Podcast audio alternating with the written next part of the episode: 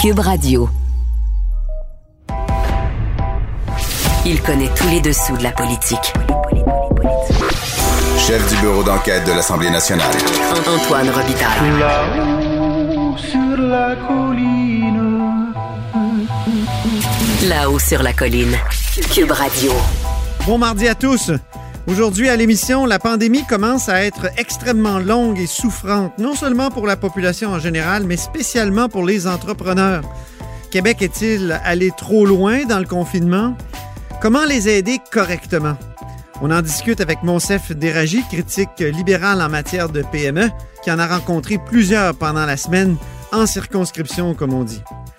Mais d'abord, mais d'abord, il y a un vadrouilleur avec nous en studio, un enquêteur qui s'est penché sur le cas d'un juge. C'est Alexandre, c'est encore Alexandre, c'est toujours Alexandre qui voulez-vous que ce soit. Et bonjour Alexandre Billard, Bonjour Antoine Robitaille. journaliste, membre de, de notre bureau d'enquête à nous. Le juge en chef de la Cour supérieure, Jacques R. Fournier, on peut dire qu'il est dans de beaux draps. Effectivement, il est certainement dans une position délicate et dans de beaux draps. Mais qu'est-ce qu'il a fait? Il- On l'a vu en une journal ce matin, donc un voyage en Chine, mais pourquoi c'est problématique ce voyage?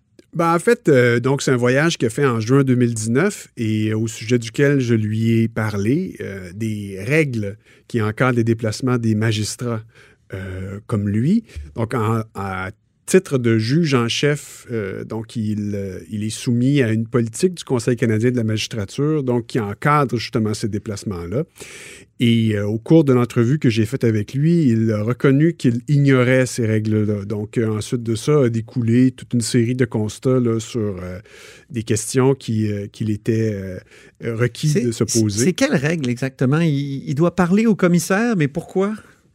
Bon, il doit informer de son départ, puis on comprend en lisant la, la politique que derrière tout ça, il y a, il y a certaines analyses qui est faite. Il n'y a pas d'autorisation techniquement à demander, donc c'est l'indépendance de la magistrature.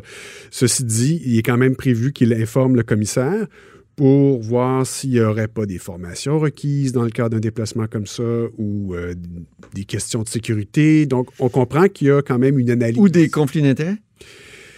Ben, c'est-à-dire que ça, c'est l'autre aspect où euh, sa situation est peut-être plus délicate du point de vue de deux experts à qui on a parlé, parce qu'il est allé en Chine au moment où euh, les tensions euh, euh, diplomatiques euh, étaient quand même en- à un niveau très élevé, peut-être pas aussi élevé que maintenant, mais En ça- raison de, de l'arrestation de Meng Wanzhou. de- à, à la suite de son arrestation, donc la, la vice-présidente aux, euh, opérations financières de Huawei, mais également de la détention arbitraire Compagnie de deux Canadiens, ouais. Euh, Michael euh, Spaver et euh, Michael Kovrig, Les deux Michael. les deux Michael. Donc, tout ça était déjà tout à fait, comment dire, déployé dans l'actualité au moment où Monsieur le juge en chef a choisi d'aller en Chine. Donc, dans, les, dans la politique, il y a aussi un, un aspect qui demande aux magistrats de se poser la question, de se demander, en allant dans un pays étranger, est-ce que d'une certaine façon, ma présence ne viendrait pas cautionner certaines atteintes à la, primo- à la primauté du droit, comme Ah oui. notamment la répression ou des choses comme ça?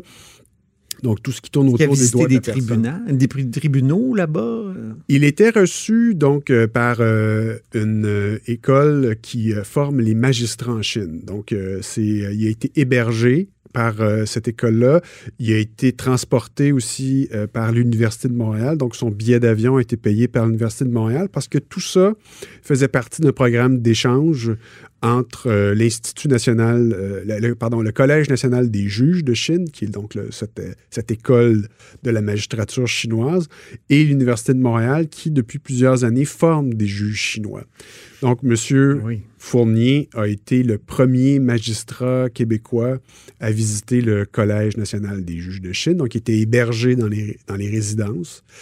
Et, euh, et donc, c'est ça. Donc, c'est toute la question qui, qui est sous-ja- qui est sous-jacente à ça. C'était Mhm. donc jusqu'où a-t-il été en mesure de euh, évaluer le- le- le- les- tous les tenants et aboutissants de son voyage là-bas. Puis, quand, dès le départ, il m'a confirmé qu'il ignorait l'existence de cette politique-là. Mais là, il découle de tout ça toute une Mais ça, c'est une règle fondamentale en droit. là. Nul n'est censé ignorer la loi. Ça peut pas être une défense devant un tribunal ou même devant euh, un tribunal administratif. Là, on peut pas dire, ben, moi, je savais pas, je connaissais pas ça. Surtout pas de la part d'un juge. C'est ça qui est incroyable. Il est quand même juge en chef de, de cette cour-là, Ben, juge en chef, en plus, ce qui aggrave son cas. Ben, c'est que ce qui est paradoxal ou à tout le moins euh, intriguant, c'est que le juge en chef de la Cour supérieure, c'est lui qui est chargé d'administrer cette politique-là pour les juges membres de sa Cour. Autrement dit, le juge en chef, c'est clair dans la politique qu'il n'y a pas de permission à demander, il n'y a pas d'autorisation à recevoir. Il, doit aviser le, commissaire fédéral à la magistrature, mais euh, euh, les juges membres de la Cour supérieure doivent obtenir l'autorisation de leur juge en chef. Donc, en l'occurrence, c'est M. Fournier qui, en vertu de la politique, doit autoriser ou non. Donc, une question qui, qui se pose à, à l'issue de, de- de- du reportage d'aujourd'hui, c'est est-ce que, est-ce que il, cette, cette politique-là est en vigueur? Est-ce qu'il l'administrait vraiment ou Mhm. est-ce que c'est parce qu'il n'y avait pas de déplacement des juges de la Cour supérieure qu'il n'y a jamais eu de cas de figure? Donc, comment ça se fait que M. Fournier ignorait ces règles-là? Donc, ça, c'est la question de fond. Et c'est pas tout. Il, il ignorait aussi également le coût de son voyage. euh, parce qu'à un moment donné, je lui ai dit, tu sais, est-ce que le fait d'avoir accepté un- une invitation à l'Université de Montréal, ça peut être une source de, de- de- d'embarras vis-à-vis de, cette euh, institution-là, dans votre Ben oui, indépendance? Est-ce qu'elle peut se être... retrouve devant une cause où l'Université de Montréal, justement, euh, est, est- une des parties. Il me semble que ça pose problème. Il me semble que c'est évident. Ça fait partie effectivement des, des- des questions qu'on peut se poser, mais quand je, lui- je lui ai soumis cette question-là, il me dit je, je vaux plus cher que ça. J'ai Ah dit oui. ah oui, mais j'ai dit mais, mais d'ailleurs le voyage combien valait-il? Et puis à ce moment-là, il, il ignorait le coût et puis il ignorait également le, le partage euh, des coûts entre l'Université de Montréal puis le Collège euh, euh, national des, des juges. Donc, donc on, on sent que dans- il n'était pas dans le fin détail, disons. hein. En plus de, de la méconnaissance euh, surprenante de la politique, il semblait aussi ignorer un peu le fin détail de, de- de qui étaient les bailleurs de son déplacement. Il était vraiment désinvolte hein, face à, à cette affaire-là. J- c'est ça, là, dans, dans, la- dans le papier d'aujourd'hui, je, je cite deux, euh, deux experts en, en droit puis en déontologie, euh, dont un euh, qui, qui dit effectivement là, que il y a, d'une part, il y a, il y a une certaine imprudence, puis d'autre part, on, on souligne que euh, le déplacement d'un, d'un- d'un- un juge en chef de la Cour supérieure, c'est, quelque chose qui est politique. Là. Donc, euh, on, a Mhm. beau, on a beau dire que. Parce qu'il y a un moment donné où j'ai, demandé au juge, j'ai dit euh, Mais M. Fournier, est-ce que quand. quand parce que lui, il plaidait qu'il avait accepté le voyage avant que la situation s'envenime entre le Canada et la Chine. Mais je dis d'accord, mais je dis votre, votre départ était quand même. tu sais, Dans le temps, à un moment donné, tout ça était quand même Mhm. euh, connu. Ben oui. Est-ce qu'il n'y aurait pas euh, été euh, euh, comme euh, logique de vous poser la question sur si c'est encore une bonne occasion là, de- de- d'aller en Chine? Puis lui, donc, sa réponse, c'était de me dire, ben ça, ça aurait été une décision justement politique, donc qui aurait été contraire à l'indépendance de la magistrature en quelque sorte. donc, donc son, son raisonnement était, était pour le moins étonnant. Et donc, c'est pour ça que quand j'ai soumis cette réponse-là à un des deux experts, il- il- lui, il semblait d'un avis contraire. Il dit, il dit c'est vraiment comme faire abstraction de la dimension politique de Ben la oui. présence d'un juge de ce rang-là en pays étranger. Donc, euh, donc c'était quand même... euh, donc, il y avait une certaine mise en perspective, je dirais, là, quand euh, j'ai consulté des... C'est important, des Les juges en chef. Là, on pense au juge en chef de la Cour suprême qui peut remplacer le gouverneur général du Canada. Même chose, Cour d'appel du Québec. Le juge en chef, il peut remplacer le lieutenant-gouverneur au Québec. Donc, c'est- pas euh, n'importe quoi là, dans, l'État, dans l'architecture euh, de l'État. Il, a parlé des technologies aussi euh, chinoises. Il semblait très enthousiaste à, l'égard des technologies chinoises. Or, justement, parmi le, je veux dire, dans le paysage des difficultés entre le Canada et la Chine, les États-Unis, l'Angleterre, ben, il y a les technologies chinoises. Donc, de quoi il parlait exactement? J'ai pas eu vraiment de précision là-dessus. Là, on sent que ça aussi, c'était, c'était plutôt dans les grandes lignes quand il en parlait. Mais il reste que c'était des technologies informatiques appliquées à l'administration de la justice chinoise, qui est quand même un des endroits au monde où justement les technologies d'information sont les plus euh, euh, implantées dans, dans l'administration de la justice. Là. Il, y a, il y a quand même des, des, des avancées. C'est, vraiment un pays qui est, qui est, en, qui est en avance là, sur ces questions-là. Donc, euh, vidéo, comparution, tout ce qui est donc ces procédures à distance, etc. Ils ont, ils ont- je pense que la- moi, j'ai fouillé un peu pour essayer de comprendre c'était quoi le contexte, mais Mhm. malgré le fait qu'il n'a pas été précis, il, est quand même revenu très emballé par ce qu'il a vu. Et c'est ce qui l'a incité aussi, effectivement, à, semble-t-il, c'est ce qu'il m'a dit, à suggérer au ministère de la Justice d'envoyer donc des fonctionnaires pour aller voir un peu comment on pourrait importer ces technologies-là ici. Donc, euh, exactement dans quel contexte, dans quel cadre, j'imagine que, bon, ça, ça- il y parlait pas de la reconnaissance faciale, qui est très controversée. euh, justement, en Chine, l'utilisation de la reconnaissance faciale, c'était plutôt des, des- des méthodes, j'imagine, de, de télécomparution.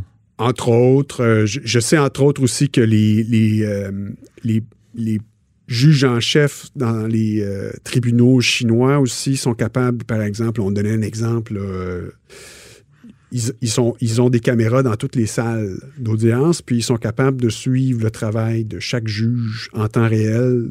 Donc, ils sont dans leur bureau de juge en chef, puis ils ont genre 24 euh, écrans qui correspondent à 24 des salles d'audience où il y a des procédures qui se déroulent. Donc, ils sont capables comme de... Bon, est-ce qu'il faisait... Est-ce que M. Fournier faisait référence à ça directement? Peut-être peut-être pas, mais c'est un exemple de ce que je veux dire, que il y- il y a quand même beaucoup de, de technologie dans les palais de justice chinois. Autre sujet que je voulais aborder avec toi, Alexandre, Mais pourquoi pas? euh, c'est c'est que c'est une journée fructueuse pour toi dans le journal. Tu signes aussi un texte sur le fait que l'UPAC veut se transformer en FBI québécois? Qu'est-ce que c'est exactement? Ben, c'est-à-dire que c'est un élément qui a, quand- qui a frappé, euh, qui a attiré mon attention dans, dans un mémoire que l'UPAC a présenté à la commission qui est mandatée à la suite du dépôt du livre vert Ah, le fameux livre vert de Geneviève Guilbeault. sur Pour l'avenir de la police, Québec. oui, c'est Bon. ça. Donc, l'UPAC a présenté un mémoire à la mi-octobre là-dessus, puis hier, ils l'ont rendu public. Donc, euh, on en avait déjà parlé avec M. Gaudreau quand il euh, nous avait rencontrés à l'occasion de son bilan annuel. Et on avait compris un peu dans les grandes lignes euh, qu'est-ce qu'il souhaitait. Mhm. Et euh, effectivement, dans ce document-là, il y, a, euh, il y a carrément une note en bas de page là, qui m'a sauté aux yeux où il était question justement d'un FBI euh, québécois, euh, c'est-à-dire qui faisait le parallèle entre la, donc entre la façon dont les enquêtes sont euh, structurées, les, les organisations d'enquête américaines sont structurées, donc le- comme le FBI. Est-ce qu'au Québec, on ne pourrait pas créer une structure comme ça qui concentrerait l'expertise d'enquête? Donc, euh, OK. ouais, c'est dans, c'est, c'est ça. L'expertise d'enquête, OK. Oui, oui, parce que en ce moment, Quand on pense que l'UPAC, au départ, aussi avait euh, un, un modèle euh, new-yorkais. Le Department of Investigation. C'est vrai. DOI. Je Oui. me souviens, on avait beaucoup parlé de ça lors de la création de l'UPAC. absolument. Donc encore une fois, c'est euh, nos voisins du Sud qui nous inspirent. Ben oui, nos, beaucoup. euh, nos- notre culture euh, policière. Et, euh, et ce qu'il faut, ce qu'il faut retenir, c'est que donc, euh, je dois le dire, c'est, une note en bas de page là, Mhm. où on faisait référence à ça, comme étant euh, peut-être euh, en poussant le raisonnement qui était développé dans le, dans le document, c'est-à-dire de concentrer les expertises, euh, ça pourrait donner lieu à la création de l'équivalent d'un FBI québécois qui serait pas nécessairement une, euh, comment dire, dont une, euh, le, le- le produit ou le ou, ou dont l'UPAC ne serait pas nécessairement la, le- la, pi- la pierre euh, Angulaire. angulaire. Donc, euh, Et là, actuellement, l'UPAC est un corps de police euh, indépendant. oui, Depuis peu, là. C'est avant les élections, euh, dernières élections générales, donc 2018. Et, et pour peut-être souligner là, ce qui est le ce qui est peut-être le plus probable ou, ou- ou qui est envisagé dans le document, dans le mémoire de l'UPAC avec le plus de comment dire donc de réalisme, c'est qu'ils réclament un élargissement de leur mandat. Donc, eux, ils, pensent que dans le contexte actuel, compte tenu de l'évolution, notamment, on évoque, là, je donne un exemple, euh, la- les- la quantité astronomique de documents Ouais. qui est produite à cause des technologies de l'information maintenant. Euh, tout- le monde fait des vidéos. Je veux dire, aussitôt qu'il y a une plainte, généralement, là, il y a des photos. Ouais, des- ouais. donc, donc, tout ça alourdit beaucoup le travail des policiers. Et euh, un, un des éléments que M. Gaudreau soulignait dans son document, c'est ça, c'est de dire, bon, ben là, sur le plan des ressources, il faut les concentrer pour, euh, comme créer des pôles un peu de- de- d'expertise. Puis dans l'enquête, C'est bizarre. Il, y a- il doit y avoir des pôles d'expertise d'enquête déjà à, à la Sûreté du Québec. Puis euh, l'UPAC en est déjà un. Donc, mais là, Qu'est-ce que ça changerait? L'idée, l'idée, c'est de- d'y aller. Donc, euh, il propose notamment, là, il pourrait intégrer les crimes économiques. On, Ouais. on pourrait comme intégrer carrément les crimes économiques, OK. publics et privés, tous les crimes d'atteinte. Parce qu'actuellement, le mandat de l'UPAC, la- C'est la corruption c'est la corruption publique. de, de, de titulaires de charges publiques, donc élus fonctionnaires. Donc, ce qu'il propose, c'est de faire sauter cette, euh, cette dimension-là, puis de dire au sens large, l'UPAC, ou en tout cas le, le- le- le commissaire à l'intégrité de l'État, là, comme il propose de le nommer, se chargerait de tout ce qui est atteinte à l'intégrité de l'État. Ça pourrait être euh, piratage d'informations, ça Mhm. pourrait être euh, euh, dé- euh, détournement, euh, tout, tout ce qui est fraude fiscale, tout ce qui est... euh, donc vraiment comme l'élargir au-delà du- de- de- des seuls cas de corruption de titulaires de charges publiques, mais intégrer toutes les atteintes à l'État. Je suis pas sûr que la Sûreté du Québec va vouloir se faire prendre un morceau. Bon, on en reparlera sûrement, Alexandre. Je te remercie infiniment d'avoir été avec nous aujourd'hui à la haut sur la colline. Merci. Alors, Alexandre Biard est évidemment membre de notre bureau d'enquête.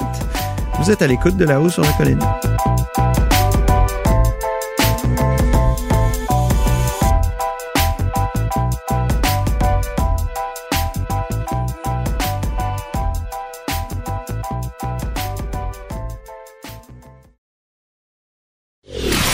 Antoine Robitaille. Le philosophe de la politique. La joute politique ne colle pas sur lui. Il réussit toujours à connaître la vérité. Vous écoutez là-haut sur la colline. Les entrepreneurs souffrent beaucoup de la pandémie actuelle, évidemment. Le gouvernement, euh, on peut se poser la question, est-il allé trop loin dans les mesures de confinement? On en parle avec le député de Néligan et critique en matière de PME, Monsef Déragi. Bonjour. Oui, bonjour, euh, Antoine, ça va? Oui, ça va très bien. Vous revenez d'une semaine en circonscription. Vous avez rencontré beaucoup euh, d'entrepreneurs. Vous avez aussi récemment sur votre page Facebook fait une longue entrevue en direct avec euh, Entrepreneurs en Action du Québec. Là, je pense à Benoît Giroir et Samuel Grenier. Eux, je vais vous dire, ils me surprennent quand même dans leurs vidéos. Ils disent à François Legault, mais où étiez-vous depuis des mois?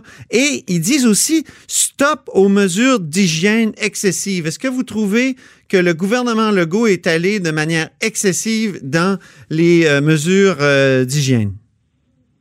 Ben, écoutez, euh, premièrement, euh, en tant que porte-parole euh, au niveau des PME, je rencontre euh, plusieurs groupes et vous avez raison de mentionner qu'un des groupes euh, qui, qui, qui a réussi quand même à regrouper plus que 1100 entrepreneurs les derniers jours se pose la question, comme nous aussi, euh, sur les avis de la santé publique, euh, Mm. parce que, un, il y a un manque de cohérence. Euh, il y a des gens euh, qui regardent ce qui se passe au niveau des grandes surfaces, ou parfois euh, les mesures de distanciation ne sont pas là. Euh, écoutez, je n'ai rien à vous euh, en fait rien que penser aux grandes surfaces et aux magasins qu'on a et les centres d'achat. On voit qu'il y a beaucoup, beaucoup, beaucoup de gens qui circulent. Parfois, les mesures de distanciation sociale sont très difficiles de, de respecter. Et c'est de là où beaucoup d'entrepreneurs se posent la question.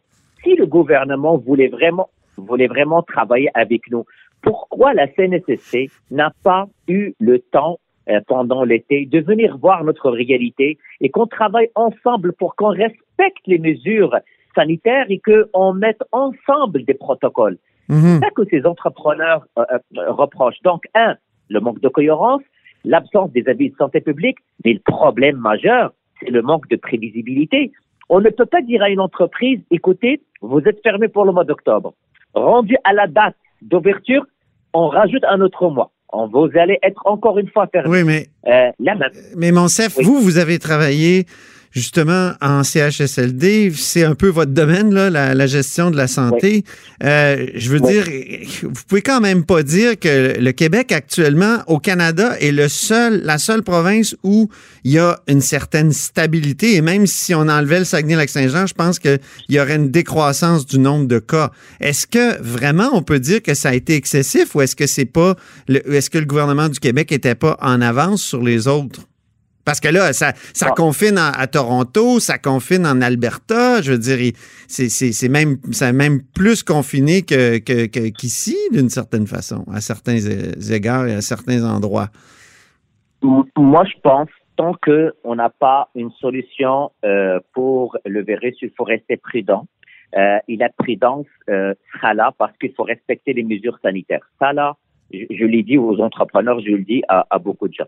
Euh, quand on se compare avec les autres provinces, ben écoutez, le nombre de cas, il est toujours euh, élevé au Québec. Très élevé, Euh, oui. il- C'est très élevé. Donc, il y a quand même une limite qu'on veut surtout pas virer vers l'extrême et que notre système de santé euh, euh, devient euh, incapable de gérer le flux de personnes malades. Et quand je dis personnes malades, c'est parce que c'est pas uniquement la COVID.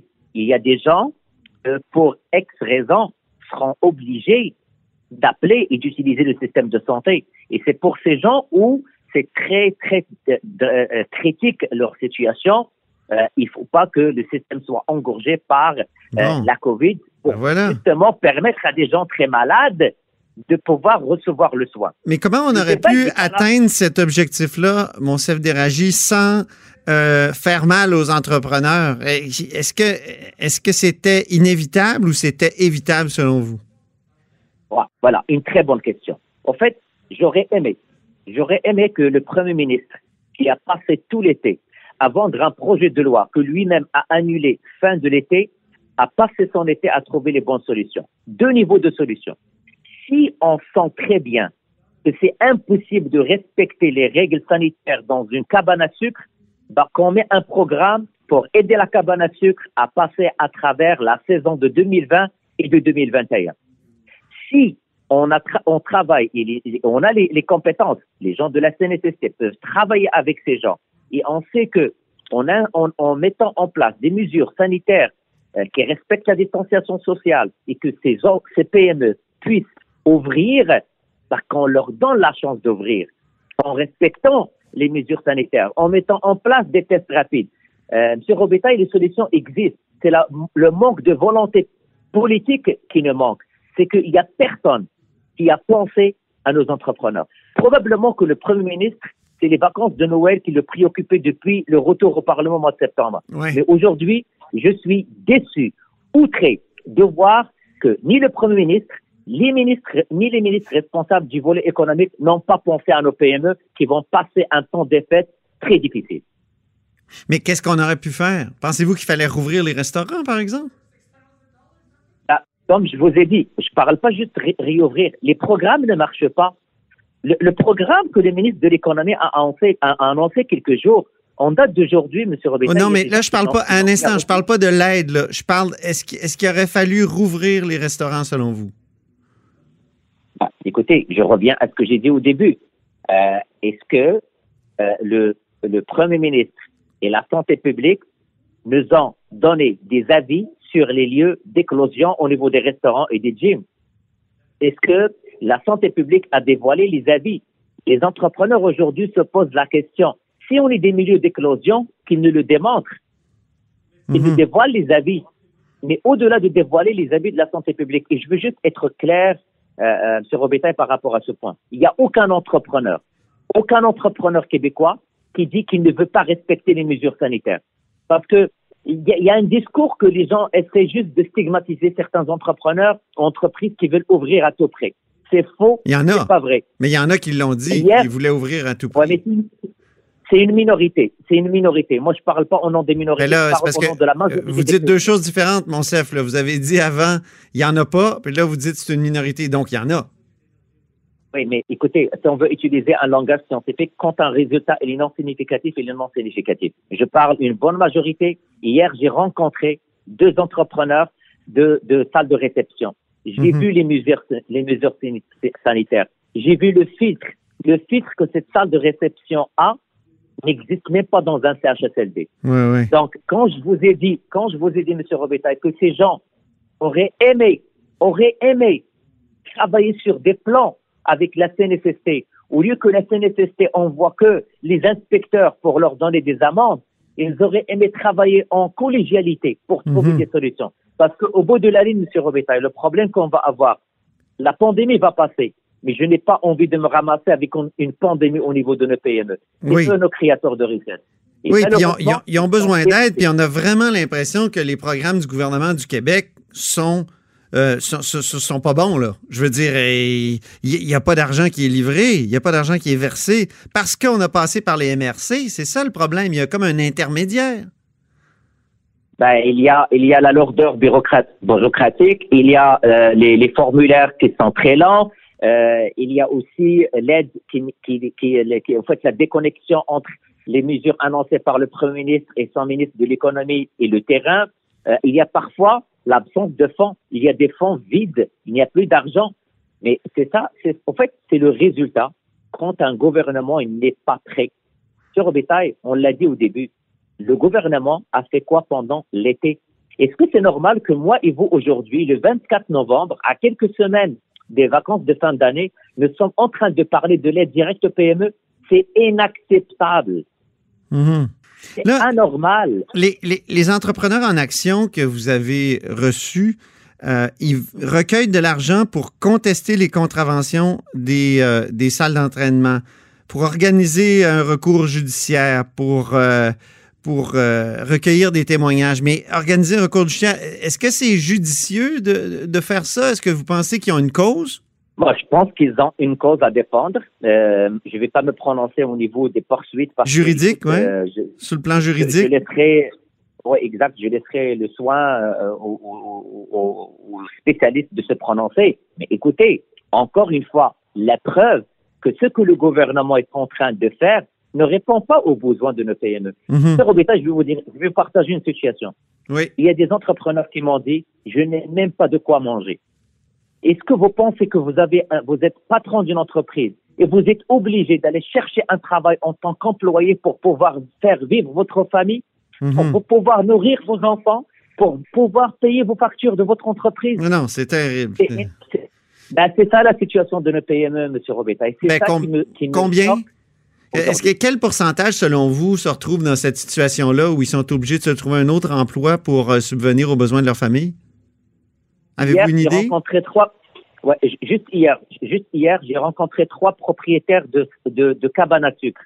Donc trois érablières. Ouais. Sur les trois, sur les trois, deux propriétaires travaillent en parallèle pour pouvoir subvenir à leurs besoins. Et qu'est-ce que le ministre de l'économie leur, leur donne? C'est des prêts. Donc je vous endette. Ouais. Donc pourquoi je- vous allez m'endetter? Vous m'avez, vous avez fermé ma business. Vous m'empêchez de travailler et vous me dites c'est la solution. Allez prenez un, un, un prêt ou une dette pour pouvoir euh, fonctionner. Est-ce que le gouvernement ne devrait pas supprimer l'intermédiaire, euh, les intermédiaires que sont les villes et les MRC là, pour le rendu là versement? aujourd'hui, monsieur- bah, rendu là, on le sommes aujourd'hui où les programmes ne fonctionnent pas. Euh, je pense que le gouvernement est obligé de trouver des solutions parce que c'est anormal. Le gouvernement fédéral donne des réponses en bas de trois jours et mon gouvernement, le gouvernement provincial, ne répond même pas après cette semaine. OK. Ah non, mais c'est- sûr que c'est déconcertant. Merci beaucoup, mon chef Déragi, C'est moi qui vous remercie. Député libéral de Néligan et critique en matière de PME.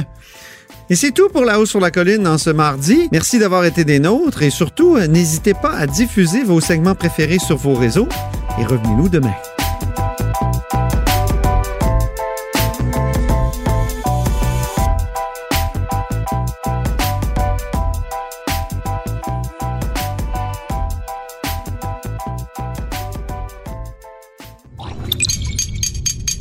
Cube Radio.